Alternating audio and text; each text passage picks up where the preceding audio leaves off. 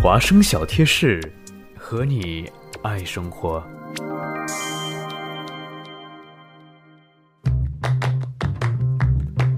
这个星期一开始，西安的朋友圈就被郁金香节给占据了。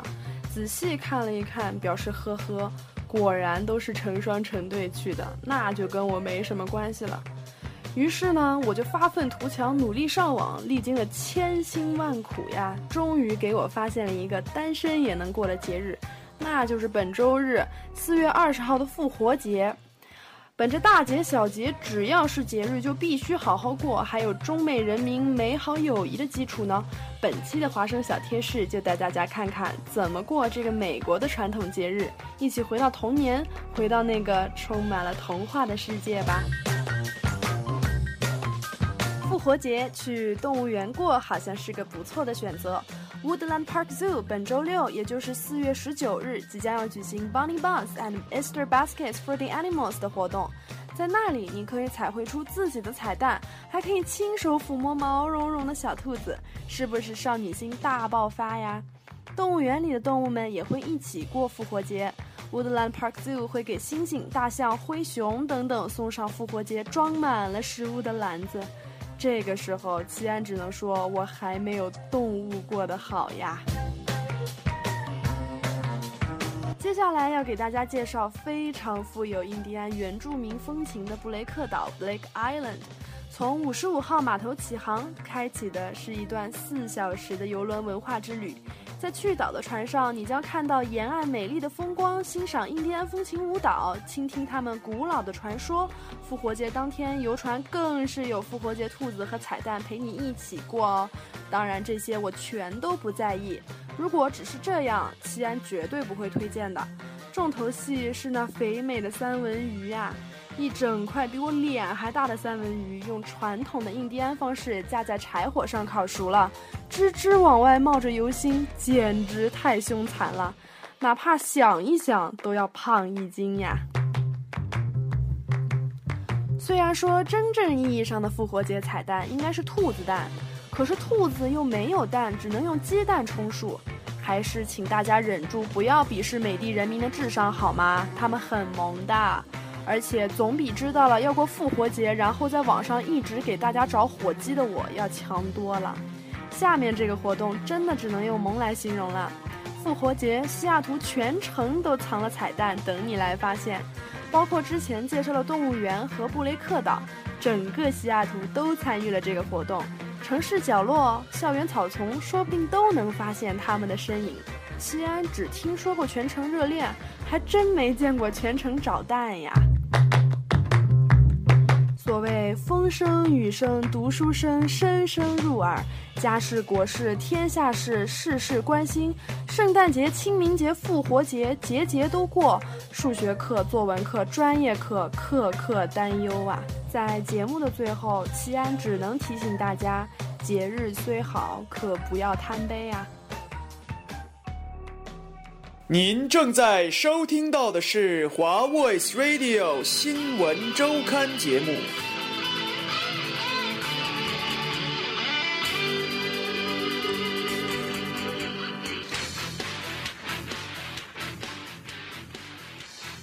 听众朋友们，晚上好！今天是三月十九日，星期六，这里是新闻周刊，欢迎收听收听本期的节目。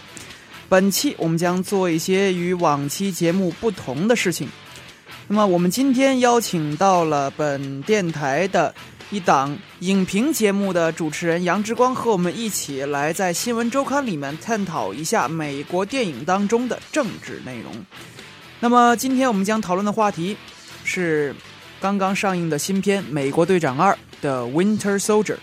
美国队长 Winter Soldier》上映之后好评不断，成为美国历史上 Marvel 最成功的电影系列之一的，呃，最成功的续集之一，在 IMDB 的评分已经冲破八分，要远远超于第一代。从超级碗时的美国队长广告用了美国的国歌，那时候所造成的轰动起，美国队长便以浓厚的政治色彩贯穿始终。神盾特工局是本季的一个中本集的中心，而 Winter Soldier 是本期的一个不能在这里剧透的一个重要人物。那么，神盾局和 Winter Soldier 在历史上分别代表着什么呢？新闻周刊本期将为大家做出解读。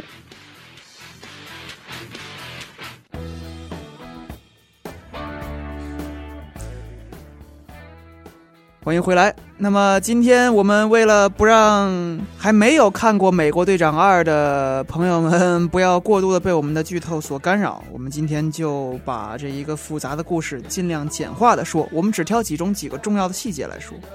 美国队长二》讲的剧情，这个接下来的内容都是根据它的的预告片所公布出来的部分，我们把它说出来。那么发生的故事背景呢，是在美国队长一的美国队长被昏迷冰冻苏醒七十年之后的事情。呃，在美国队长醒来之后，他继续为美国效力，但这个时候他发现效力的对象已经不像之前那么简单，只是单纯的作为一个军队的象征、一个军队的吉祥物一样去做一些突击一样的任务。而在当下，美国队长服务的机构叫做 Shield。这一个名字呢，在其他的 Marvel 的动漫以及电影系列当中也不断出现过。出现最多的一个是在 Marvel Avengers 里面，由呃这个哎杨之光那个扮演黑哥那哥们儿叫什么来着？呃，塞缪尔·杰克逊。对，由塞缪尔·杰克逊那个带领的那么一个叫做神盾特工局的地方。神盾特工局它的等一下啊，这里看一下它的全称是什么呢？这是今天我们要介绍的第一个剧中的一个部门，Shield 神盾，它的全称叫做 Supreme Headquarters International Espionage Law Enforcement Division。然后它被用来呢，就是专门为美国以及一个叫做世界和平委员会的那么一个地方提供情报以及反恐的一些服务。那么。这就是本剧的一个中心的一个部门，叫做 Shield 神盾特工局。本期的美国队长，本本集美国队长呢，讲的就是这个神盾特工局发生的一些事情。神盾特工局在建立之初，成为一个有效的反恐以及反间谍的一个主要的一个部门，但是逐渐由于他的权力逐渐的集权、集权再集权，最终已经发展到了过少数的人拥有过大的权力。而最终导致了一个非常大的灾难。那么这个灾难具体是什么呢？在这里就不能跟大家说了。然后这是我们今天要说的第一点。第二个就是在第二集里面出现的一个叫做 Winter Soldier 的人物。大家如果看过预告片里面可以看到，有一个拥有金属手臂，然后长得非常邪恶的一个人。这个呢就是第二季里面的一个大反派，叫做 Winter Soldier。Winter Soldier 具体是什么人，暂时就不能说了，因为这也是剧里面的一个比较大的一个梗。那么 Winter Soldier 呢？呃，在这个电影里面没有被冠予太多的意义，在这个名字里面，但实际上 Winter Soldier 在美国历史上面是一个非常非常重要的，算是一个事件，也算是一个名词。那么 Winter Soldier 呢，特指是在美国一九七一年以及在美国伊拉克和阿富汗战争之后的。几次事件的中间的一些人，Winter Soldier，他最早出现在 Winter Soldier Investigation 里面。那么 Winter Soldier Investigation 是什么呢？Winter Soldier Investigation 特指在越战、阿富汗战争以及伊拉克战争之后，由美国媒体而非官方发起来的，对于美国的。战争罪行的一个调查，也就是对于 war crime 的调查。而 Winter Soldier Soldier 特指那些从该战场回来的老兵愿意自我揭露当年罪行的人的那么一批人。Winter Soldier 也指那些在美国战争当中为政府执行一些 wet mission，也就是一些脏活的那么那么一帮人。呃，Winter Soldier 呢，就是也可以说是被美国政府做完脏活然后抛弃了的那么一帮士兵。那么在美国队长里面。Winter Soldier 就是这么样一个角色，具体是什么呢？在这里也不能说了。但是就这两个话题，我们今天要和我们的这个杨之光大哥来一起探讨一下。杨之光大哥，你在本电台里面的那个节目是叫什么？呃，叫做华大放映室。对，这个本台对电影最有研究的一个人，今天被我们请到这儿来了。虽然这个杨之光呢，今天也还没有看《美国队长二》，但是我们可以先说一说这几件事情，就是。这个美国的电影里边经常会出现一大批东西，你能发现它都是有历史渊源的，然后它有一些这个政治和历史含义。那关于这块儿呢，我就要先问你一个，看看你自己的观点是什么，然后在大概节目快结束的时候，我会再问你一遍，就是《美国队长二》里面的这个美国队长的形象是一个非常正面的，代表着美国积极价值观的那么一个一个人，Liberty 是他的一个信条。然后其他几个并没有太提，democracy 这些没有在美国队长身上体现，但是 liberty 这东西在他身上体现了。然后作为美国的那个国歌里面的几个元素，从国旗到勇敢这东西，基本上在这个人里边都浓缩了。但是在这个第二集里面，他非常敢于的挑战了当局政府，去用神盾特工局这个东西，我觉得他是在影射这个 NSA National Security Agency，这个你也应该有有这知道啊。另外，他用这个 Winter Soldier 来影射那些在阿富汗战争以及伊拉克战争中为美国做这些脏活累活的人，嗯现在见不得世面的人。他是用正面的价值观去揭露了一些负面的信息。那么，你认为这种电影它传达的是一个正面的信号呢，还是一个对于对于当局是一个正面，还是一个不利的那么一个信号？呃，我更愿意把这种形式看作是一种对当局的一种警示，哎，有意思，怎么讲呢？因为你刚才也提到了 National Security Agency 这个事情，现在闹得非常的大，甚至在他出事儿之前，很多美国民众都不知道这个组织具体这个这个政府部门具体的职能是什么。后来发现这个这个部门的职能不仅对外，还对内，而且走进了走进了千家万户。这个就让美国民众非常非常的受不了，而且也对于当局这种后来出来道歉的态度，呃，是略带道歉又略带气愤。那个意思说我不能因为你们的隐私而干预我对国家安全进行评估。这样的话，就好像感觉是一种政府进行了百分之五十的道歉。这样的话，我想这部电影用这样的方式来，其实是给政府提一个醒。我更想说是一种警示的作用。对确实是有一种警示的作用，就是它提醒政府，这么样一个已经凌驾于绝大多数的法律条款之上的那么一个部门，最终这个权利是应该由谁来制衡？NIC 实际上没有任何的部门可以制衡它的东西，因为它所有的 operation 都可以说是以国家机密和 Patriot Act 为由，就全部不公开。是的，是的，是这样的。呃，我想说一下，刚才道明也提到了，说能够在美国队长身上体现出这个自由，体现出勇敢。对，而且美国队长诞生的时代，我没有记错的话，应该是在二次世界大战的时候，是一个最羸弱的一个士兵，被进行了某些改造之后，成为了一个非常非常强壮的这样的一个具有 propaganda 的这么样一个这样一个功能的这样的一个士兵。他主要被用作就是一个拉拉队长。对，的确是这个样子。因为我记得很清楚，我不知道道明有没有对这个当年战争时期的这个爱国海报进行过研究。其实当年美国的爱国海报，其实有的时候比这个苏联老毛子还要过分，爱国海报什么东西？你是说就是在战争期间画的这些我们工人有力量那种感觉的那种。哦，爱海报好，我还以为你说那个海军里面那个他们有专门用海豚和一些东西撞说的是这种为人民鼓舞人心的这种海报的这种嗯宣传。而我想说的是，首先大家看到美国队长的时候，尤其在第一部的时候，因为第二部还没有看，第一部的时候他浑身的装束基本上就是一面美国国旗，对然后他还有一面有着美国国旗的神盾，啊，对，然后呢，他这个整个人呢，你看起来呢，整个就是一个非常非常的爱国、非常非常正面、非常非常刚强刚勇的这样的一个战士。所以说用他，并且代表了道德制高点。对对，的确的确，你说的这点非常非常的重要。所以说由他呢来反省、来警示，其实也是一个非常非常好的一个作用，而且能起到这种令人警醒、令人深思，在大家看这样一部所谓的这种超级英雄的电影中，还能带到反思，是现在超级英雄电影的一个主流。是一个惯用而且非常能够拉到票房的那么一个手法。对对对，在这个剧里面，再给大家稍微剧透一点，在剧的最后三十分钟，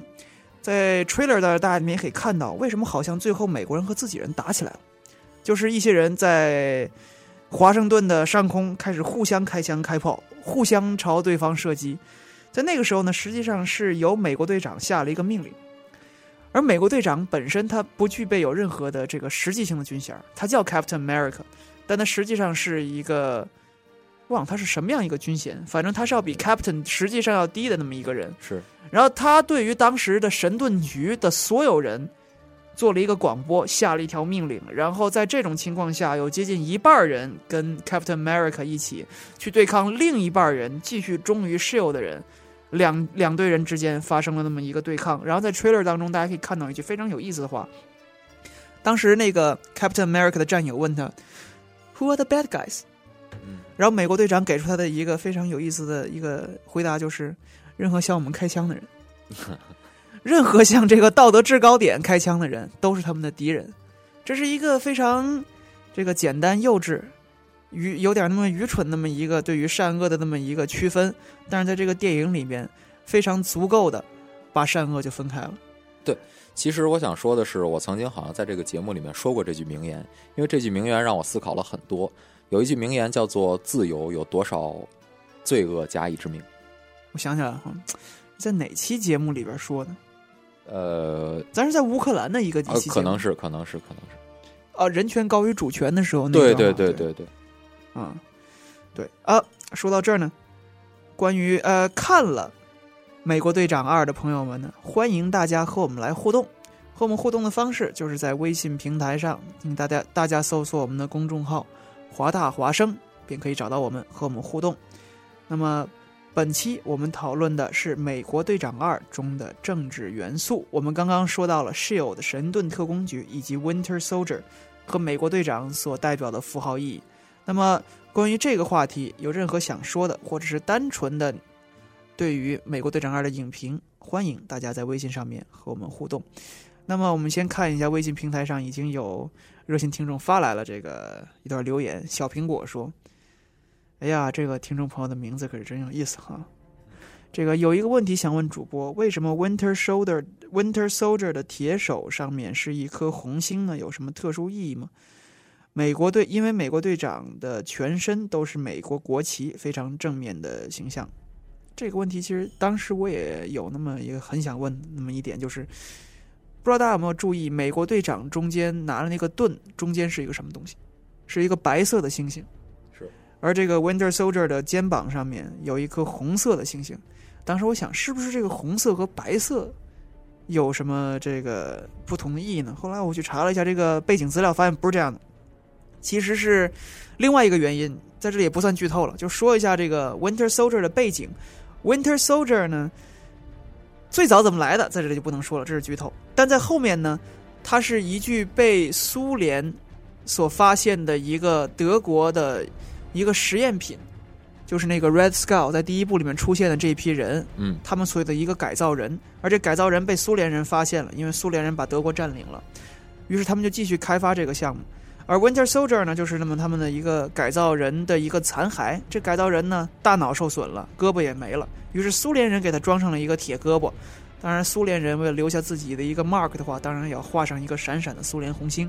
这就是为什么大家看到第二部里面，美国队长第二部里面的这个 Winter Soldier 会带着一个红星，虽然在这部电影里面基本上没有露出任何跟苏联有关的事情，除了黑寡妇在最后的时候拿出那一份资料，大家去想想什么，在这里也不剧透。所以这个我希望能回答了这位听众朋友们的这个 这个问题：为什么他的肩膀上面有一颗红星？OK，我们继续说。刚刚你说的是多少这个自由，多少罪名罪恶加一啊，罪恶加加以之名。那么其实这里面就可以再说一说了，美国的这个，我们可不可以把美国队长理解成美国的军事力量的正面形象？可可以这样说，可以这样说。那 Winter Soldier 就是美国军事当中的一个负面形象，给美国政府执行一些脏活、脏活、狠活、累活。就比如说第二部里面这个 Winter Soldier，实际上他是神盾特工局里面的一个工具，专门做一些这个见不得人的事情的。那么再往前看一看，就是这个越战了。最早出现 Winter Soldier 事件呢，就是这个越战。Winter Soldier 呢，从战场上回来很多，他们揭露了自己在越南战争当中的一些罪行，认为很多在越南的屠杀并不是孤立事件，是一个普遍发生的一个由美军的战争政策所导致的那么一个普遍现象。那我们在这儿，杨志光，听说你有这个两部电影要就着这个越战的事情往下说，推荐给大家。呃，的确是这个样子。有两部电影，我觉着应该是大家可以去看一看。两部电影时间都不算短，但是都是当年的佳作。一部是由奥利弗斯通导演的，叫做《野战排》；还一个是由弗朗西斯科波拉导演的，叫做《现代启示录》。哦，那这个《野战排》讲的什么呢？呃，野战排讲的是一个新兵泰勒新到了一个野战排之后，进行了一些任务。野战排的排长和排副排长分别叫做巴恩斯和伊利亚斯。伊利亚斯是一个十分冷静的人，巴恩斯是一个在战争中经受了无数的摧残血与火的洗礼之后，已经变成了一个半巅峰状态，就是以杀人为乐的这样的一个人。两个人在执行任务期间冲突越来越大。再有一次，整个野战排遭到了北越士兵伏击之后，整个野战排在撤退的时候，伊利亚斯拖在了整个野战排的最后面。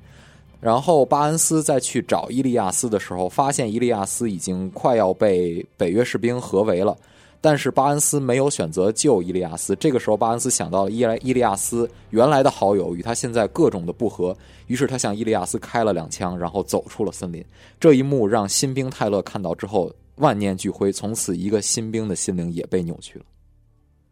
那《现代启示录》呢？《现代启示录》讲的《现代启示录》是根据康拉德的小说《黑暗之心》改编的。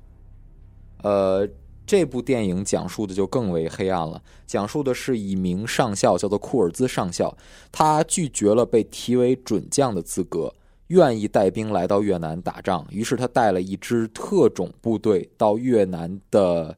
越南与高棉的这个交界处进行一些 special operation，但是在进行这些特殊执勤任务的时候，逐渐他看到了很多的阴暗面，从此心灵也遭到了扭曲。他在一个村庄里面成为了这个村庄的神，成为了这个村庄的图腾。美国人在发现了这一点之后，派出了一个小分队去找到库尔斯上校，要杀掉库尔斯上校。然后在这个小分队找到之后，并且杀掉库尔兹上校之后，小分队的队长走出来之后，他也变成了村庄的图腾，但他最终选择了离开。但在这个时候，导演留下了一个问题：是不是每个人都会在越战之后选择离开？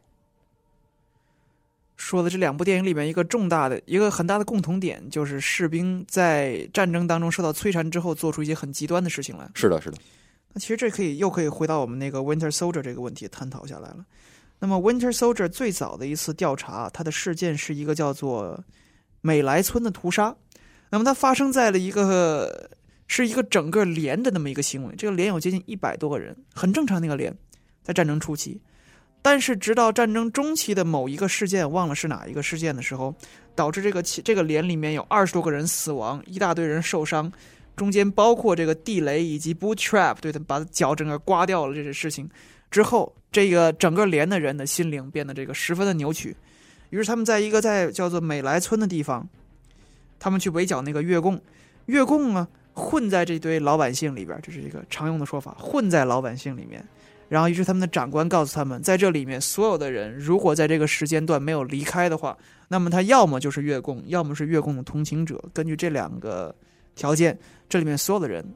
你们都是可以去 get them 的。当然，这是加了一个引号，get them。他没有说直接的杀，但是所有的人的执行方式，都是把这个村庄的所有的无论男女老幼都聚集起来，然后全部杀掉，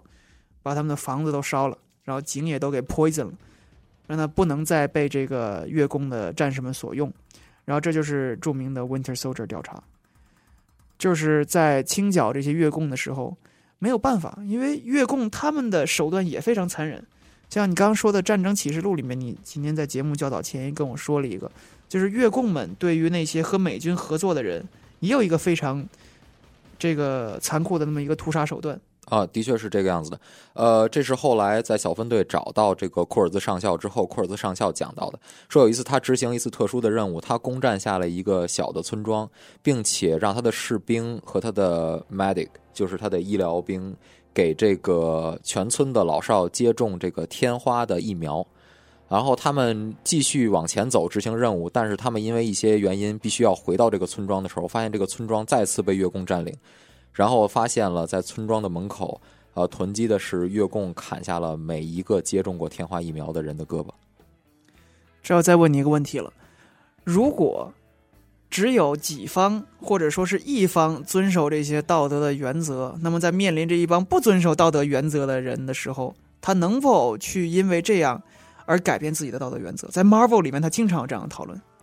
像 Stark 的那个钢铁侠里面有很多关于这方面讨论，说那是一个搞笑片。Stark Stark 是一个最 liberal 的一个人，他是基本上不听话的这样一个人，你得哄着他。Stark 是这样的一个人，但是我想说的是，在战争期间，所有一个作为尤其是对自己评估是强势的人，都会遵循着某种更高的战争道德水准。但是当他们发现他们所遵从的道德底线远远的高于另一方的道德底线的时候，他们选择的是不会想办法把另一方的人的道德底线拉到他们的而是把自己降到和对方一样的的确的确是这这个样，你是你说的这个，虽然很或者他难让们不想降，。也没有办法保证自己在一线的人们的这个对对对心理上有没有对变化。呃，可以更举个例子啊、在在咱们的这个历史课本上曾经讲过，这个日本人有过这个三光政策。其实，在咱们跟越南的一些恩怨上，岂不是跟咱们刚开始也是做的一些很很好的一些事情，但是到最后咱们也推出了一个三岛政策。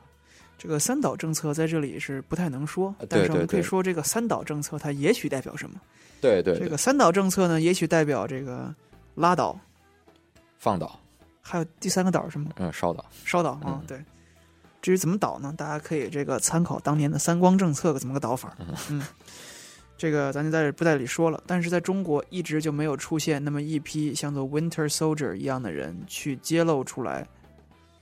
当年中国的军队在越南的边境干了些什么事儿。啊，对，这咱就不能再往下说了。对了，那回到这个最初我在节目的刚开始的时候给你提出那个问题哦，你刚刚跟我说这个电影是对美国政府的一个警示作用。那么我们现在再来看一看这个野战牌、现代启示录和美国队长，对于美国的形象和它的整体价值来说，这是一个促进，还是一个负面的影响？可以先说现代启示录现代启示录其实我觉得是被禁的够呛了，当时呃，被禁的够呛，被禁的够呛，它被剪了四十二分钟，它公映的时候。嗯，呃，这部电影更多的一个是为大家还原一个越战的真相，因为人民知道越战不该打，打的也非常的惨，但是当他们看到现代启示录的时候，他们发现远远比政府向他们宣传的还要残忍，还要血腥。那为什么要让民众们知道这些事儿呢？呃，据弗朗西斯科波拉自己本人说，是作为一个电影人的良心，我觉得也可能是他站在一个更高的一个道德角度上来审视这件事。他相信每个人都有权利知道真相。对总是有一些像这个导演，还有像斯诺登一样的人，非要把这些事儿给捅出来。他们不认为，啊，可以说说这个东西的这个背后的价值观。这时间有点这个不太够了，今天。那么我们最终是，我我最后我们要以这个美国队长的他的这个背景音乐送给大家做一个结尾。但是最终我们要先说一说，就是这些反派们和这个神盾特工局或者是 NSA 它背后的一个逻辑，就是稳定和安全。要胜于一切，哪怕有时候需要一些小小的违背原则以及对于 liberty 的伤害作为代价。那么关于这句话，我们就点到为止，今天就说到这儿了。感谢各位收听本期的新闻周刊，我们下一期同一时间再见。再见。